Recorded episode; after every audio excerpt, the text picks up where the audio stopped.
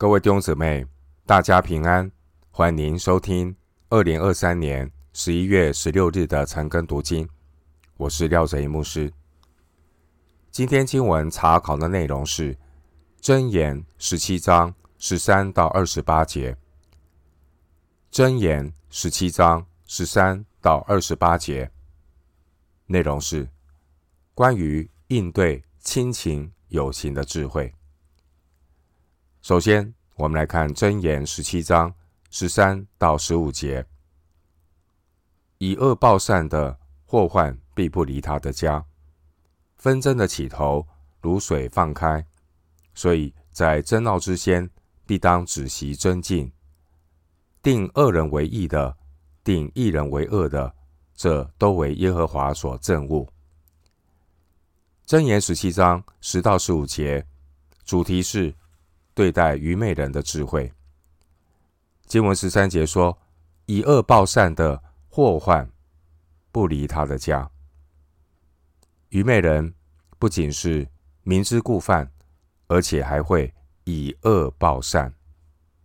而作恶的人必然是恶有恶报。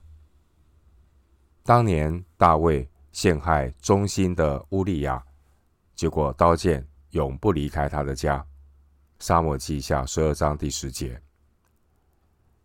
经文十四节说：“纷争的起头如水放开。”所以在争闹之先，必当止息争竞。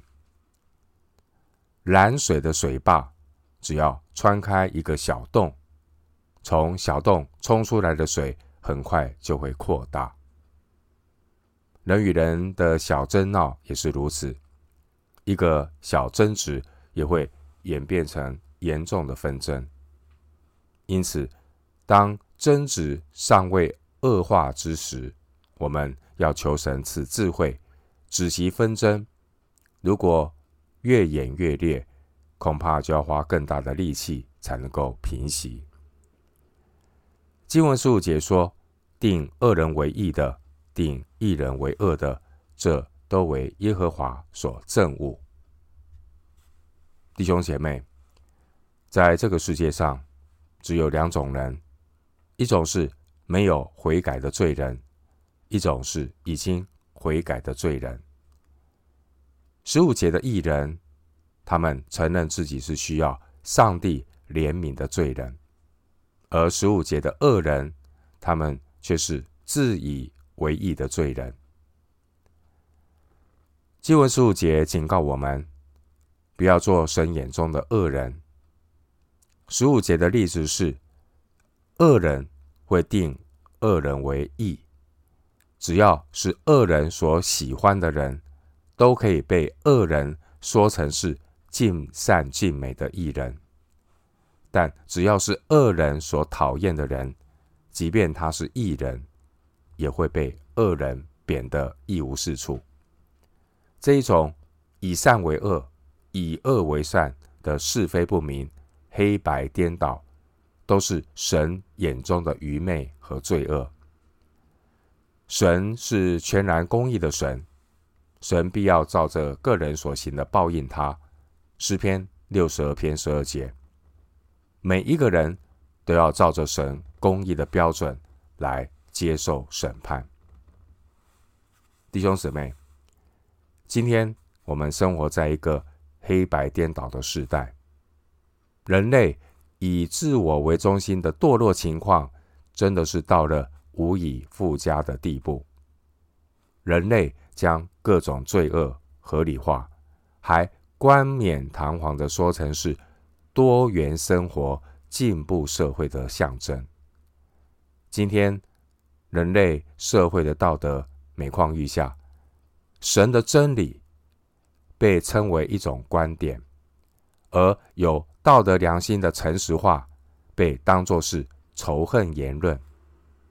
并且，人类社会显而易见的这些罪恶，可以通过修改法律将罪恶合法化。神眼中的罪恶不再被称为罪。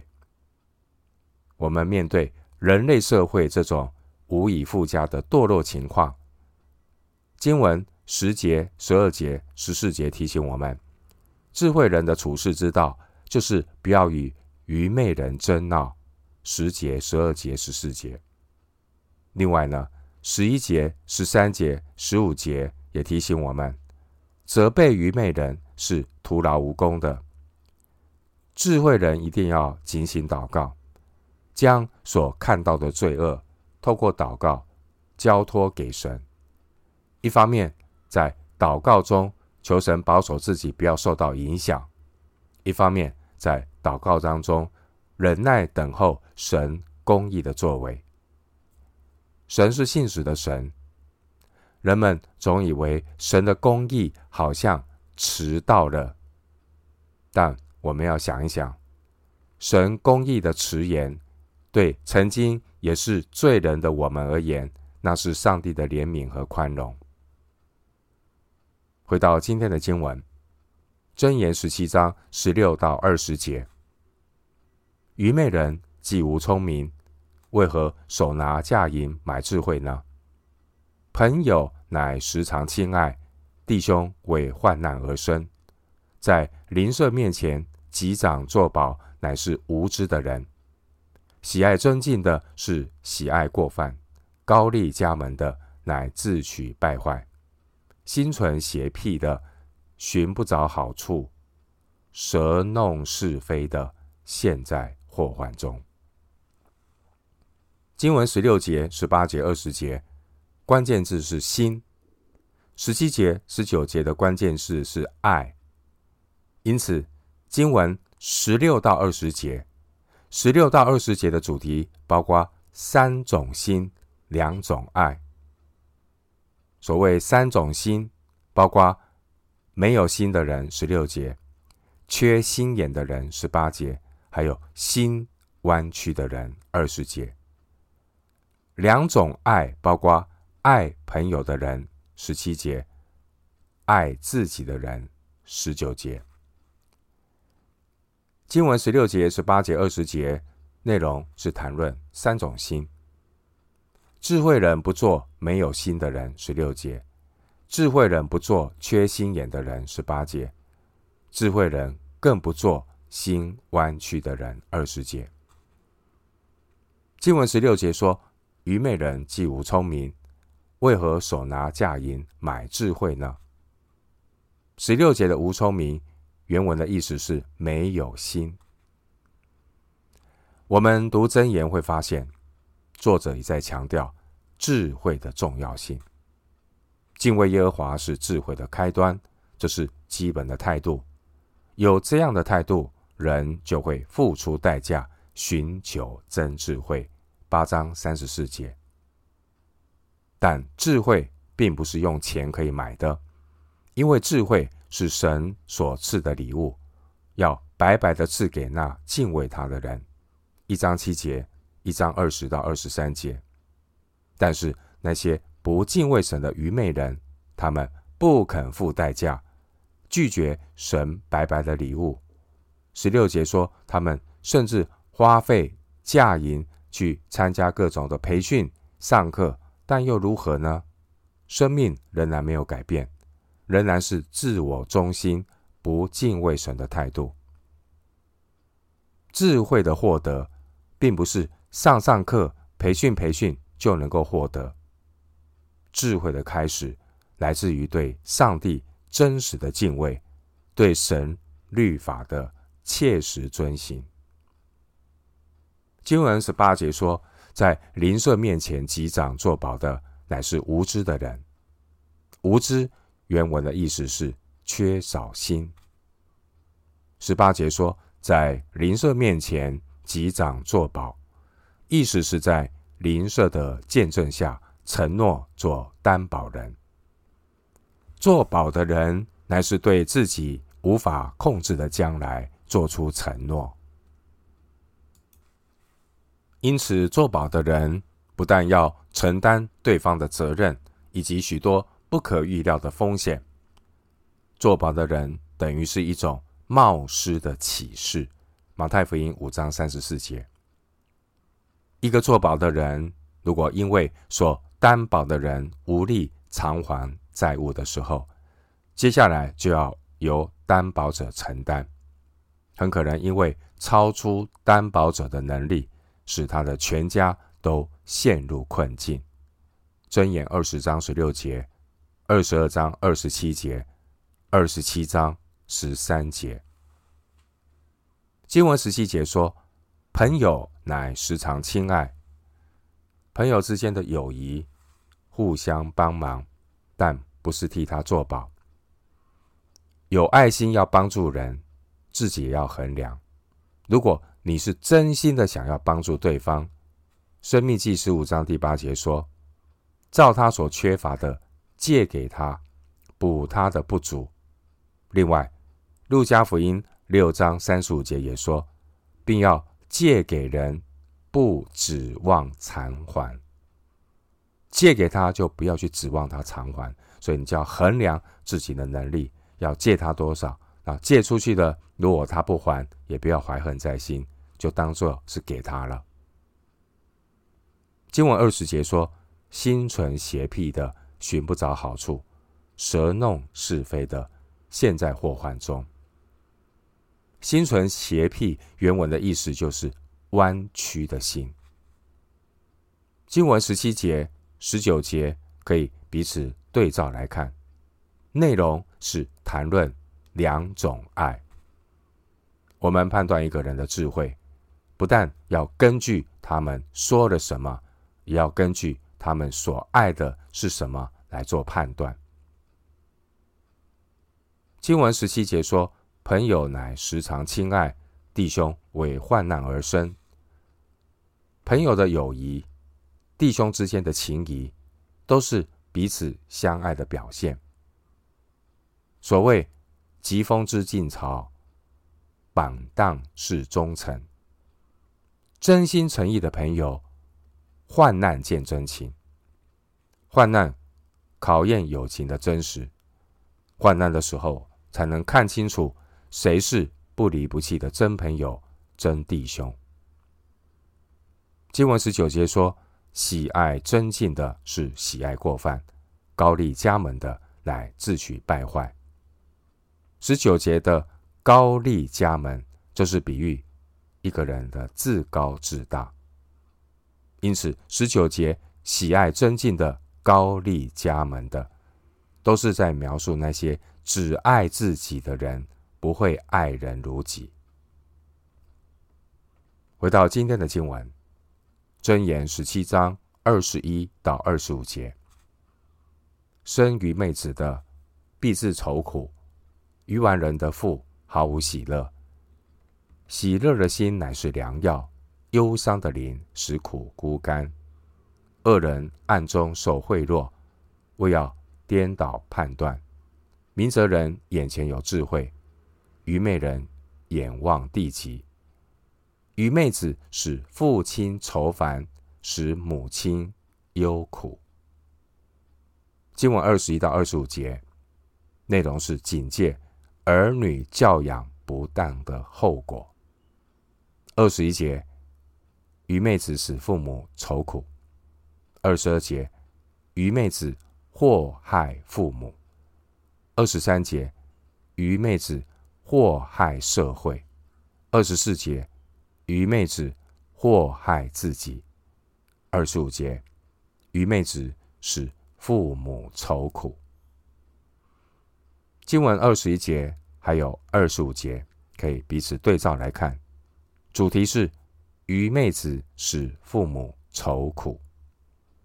二十一节说：“生愚昧子的必自愁苦，因为愚昧子寻不着好处。”二十节的时候呢，就为非作歹，结果就是使母亲忧苦。二十五节，二十一节说：“愚顽人的父毫无喜乐，因为愚顽人。”现在祸患中，二十节也因此呢，使父亲愁烦。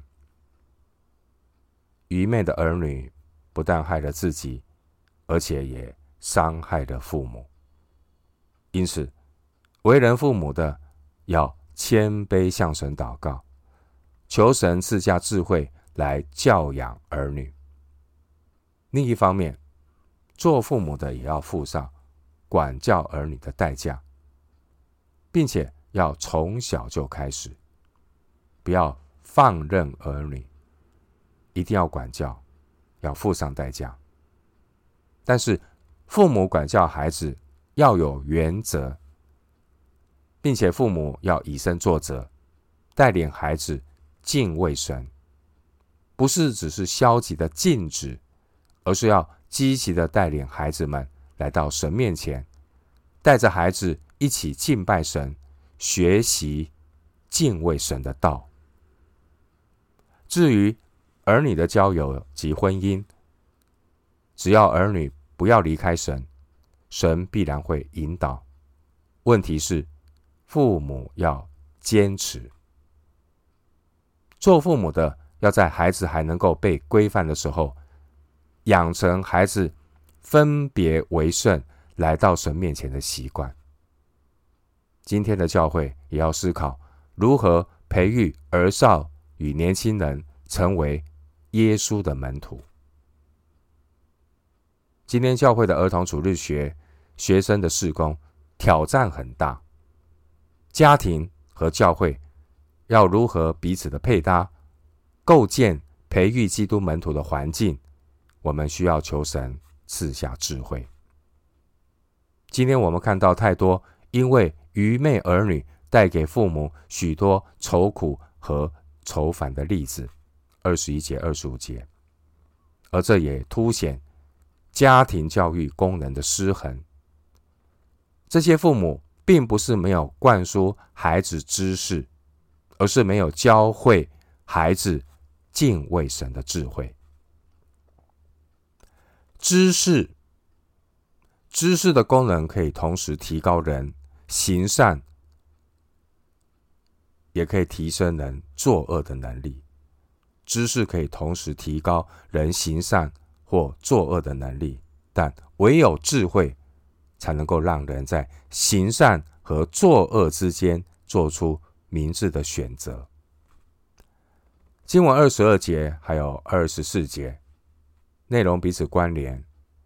二十二节、二十四节主题是愚昧之子祸害父母，也祸害自己。二十二节说：“喜乐的心乃是良药。”忧伤的灵使苦骨枯干。二十二节这句话呢，是指愚昧之子的父母，因着儿女的问题，就毫无喜乐。二十一节，以致使骨枯干。愚昧之子让父母终日提心吊胆。经文二十四节说：明哲人眼前有智慧，愚昧人眼望地极。愚昧之子弃绝眼前的智慧，去追逐那不切实际的虚空目标。小的事情看不上，大的事情又做不了，眼高手低，结果呢，人生一无所得，害人害己。悖逆的儿女，就如同箴言所说的愚昧之子，不但害了自己，也连累了父母。如果做儿女的，他们已经开始叛逆，这些儿女已经叛逆，并且严重到甚至开始堕落，做父母的要怎么办？这个时候呢，为人父母的要谦卑，要谦卑下来，赶紧来到神面前寻求祷告。教会的教导和父母的教导要协调一致，父母要和教会一起配合。我们对儿女的教导目标是教导儿女成为敬畏神的智慧人，不只是有知识的人。今天年轻的一代并没有敬畏神的态度，敬畏神是智慧的开端，没有敬畏神的态度，一切的建造。就是枉然劳力。敬畏神是智慧的前提。任何取代敬畏神的辅导和活动，最终也很难带来什么改变。知识不是智慧，知识的功用是用来辅助智慧，因此教会门徒训练的首要任务就是要培养智慧，然后逐步的增加知识。没有敬畏神的知识，只会让人自高自大。我们听过这么一句话：“水能载舟，亦能覆舟。”知识学问可以帮助敬畏神的人变得更好，但也可以助长不敬畏神的人变得更坏。在不敬畏神、没有智慧的人身上，学问会成为迂腐。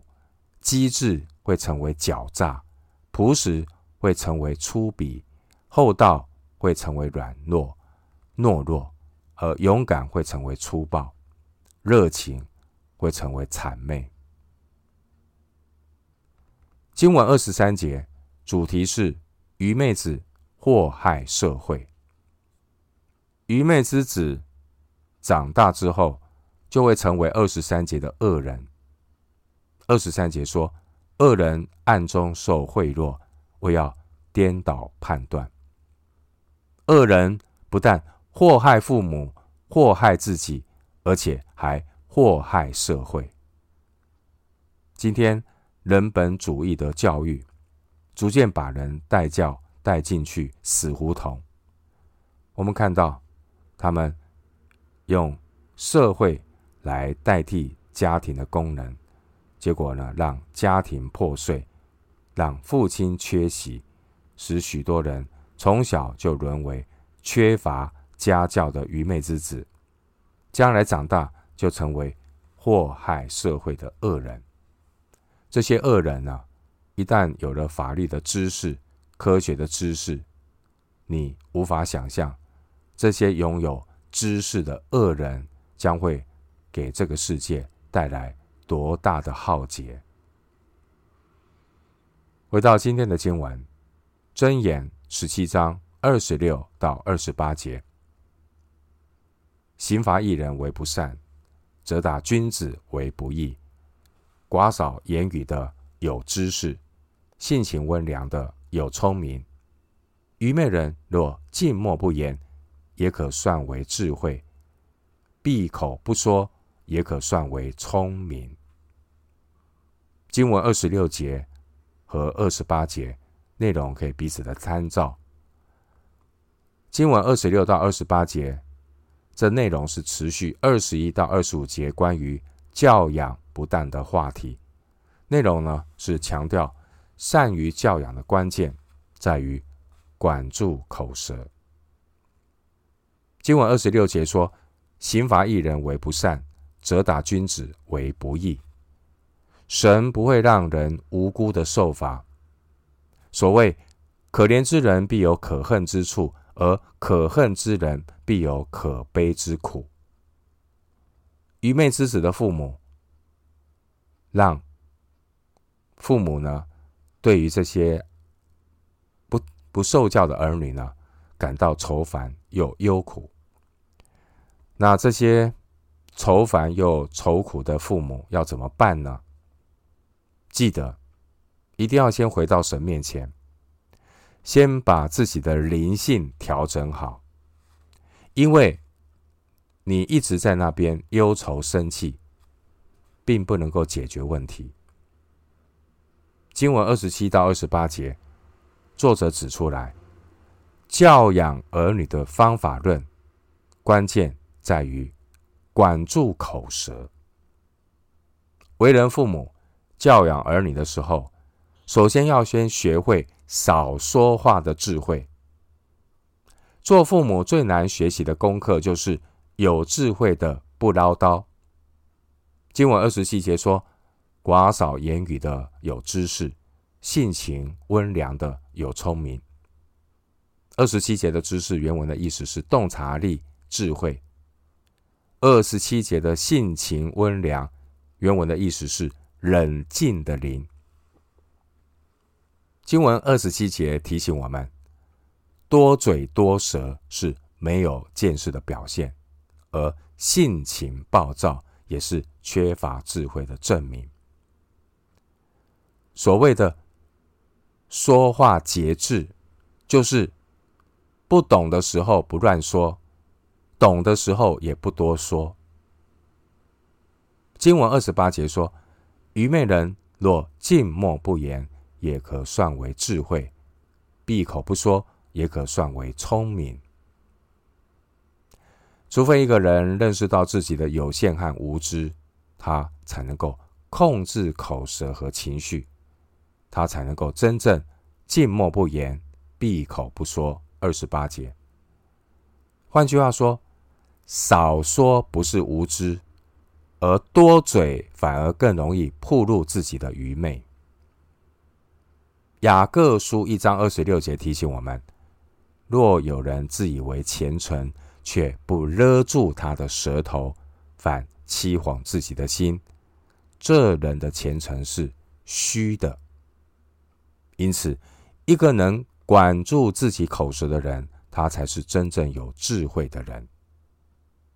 许多父母教养儿女，最大的失败就是不肯节制自己的言语。当父母做父母的，自己管不住自己的口舌。这些做父母的就很难帮助儿女管住他们的嘴巴，而导致的结果就是瞎子领瞎子，两个人都要掉在坑里。马太福音十五章十四节。今天有许多父母不明白静默不言的智慧，明明不懂，明明也不知道，却又忍不住不能。闭口不说。一个人的言语越没有节制，就越暴露出这个人言行不一和愚昧无知。因此，为人父母的要留意在言语口舌上的节制，否则做父母的讲再多的道理，会变成反效果，做儿女的根本听不进去。我们求神赐给基督徒的父母有智慧和儿女说话，能像箴言二十五章十一节所形容的，说的话好像金苹果在银网子里那样的合宜。因此，二十八节说，适时的静默不言，也可算为智慧；闭口不说，也可算为聪明。弟兄姊妹。今天你我生活在一个高谈阔论的时代，加上人本主义的推波助澜，人们呢都只想要发言，比谁的声音大。你听到的这些说话的声音，并没有条理清晰的论述，只有无理的谩骂。弟兄姊妹，人与人之间的沟通，包括亲子沟通。并不是要发泄自己的情绪，去质疑别人的动机。今天我们听这些社群平台和媒体人的一些发言，很多是充满敌意的挑衅，并且是使用重复煽情式的语言，并没有基于事实的逻辑和根据证据说话的理性分析。弟兄姊妹，家庭。亲子沟通的智慧，前提不是说话的技巧。亲子沟通，倾听的态度很重要，要学习多听少说，节制言语。人如果能够节制自己的言语，他就能够勒住自己的血气。雅各书三章二节说：“若有人在话语上没有过失，他就是完全人。”也能勒住自己的全身，能够节制言语，他就能够勒住自己的血气。相反的，一个人如果不能够节制他的言语，雅各书三章五到六节也说：最小的火能点着最大的树林，舌头就是火，能把生命的轮子点起来。弟兄姊妹。天下父母心，为人父母的都想教养孩童，使他走当行的道。箴言二十二章第六节。天下父母心，为人父母的总盼望子女能够走义路、走正路，到老也不偏离。箴言二十二章第六节。然而，当事与愿违的时候，当儿女变得叛逆，不听父母的话，这些父母他们该怎么办呢？父母面对叛逆儿女的作为，也可以看出为人父母与神之间的关系。他们怎么样的对待这些叛逆的子女，也可以看出这些父母与神之间的关系。不是靠自己，我们要学习回到神面前。弟兄姊妹，当亲子关系不和谐的时候，做父母的要首先恢复自己跟神的关系。大部分的父母，亲子关系一出问题，他们的习惯动作就是离开箴言的教导，四处去寻找各种辅导的资源，却忽略了圣经智慧书箴言中很宝贵的教训。父母面临儿女叛逆的问题，为人父母的该怎么办？不是头痛医头，脚痛医脚，也不要病急乱投医，这样往往会欲速则不达，弄巧成拙。成年的儿女必须为他们自己的行为负责。做父母的除了为他们祷告，也要告诉他们，父母永远等待他们回头，能一起回到神面前。如果叛逆的儿女尚未成年，就要祷告，能够找到合适的人来帮助他们。盼望找到的人是敬畏神的人，让这些敬畏神的基督徒来关心这些叛逆期的青少年，帮助这些未成年的儿女能够回头回到上帝的面前。我们今天经文查考就进行到这里，愿主的恩惠平安与你同在。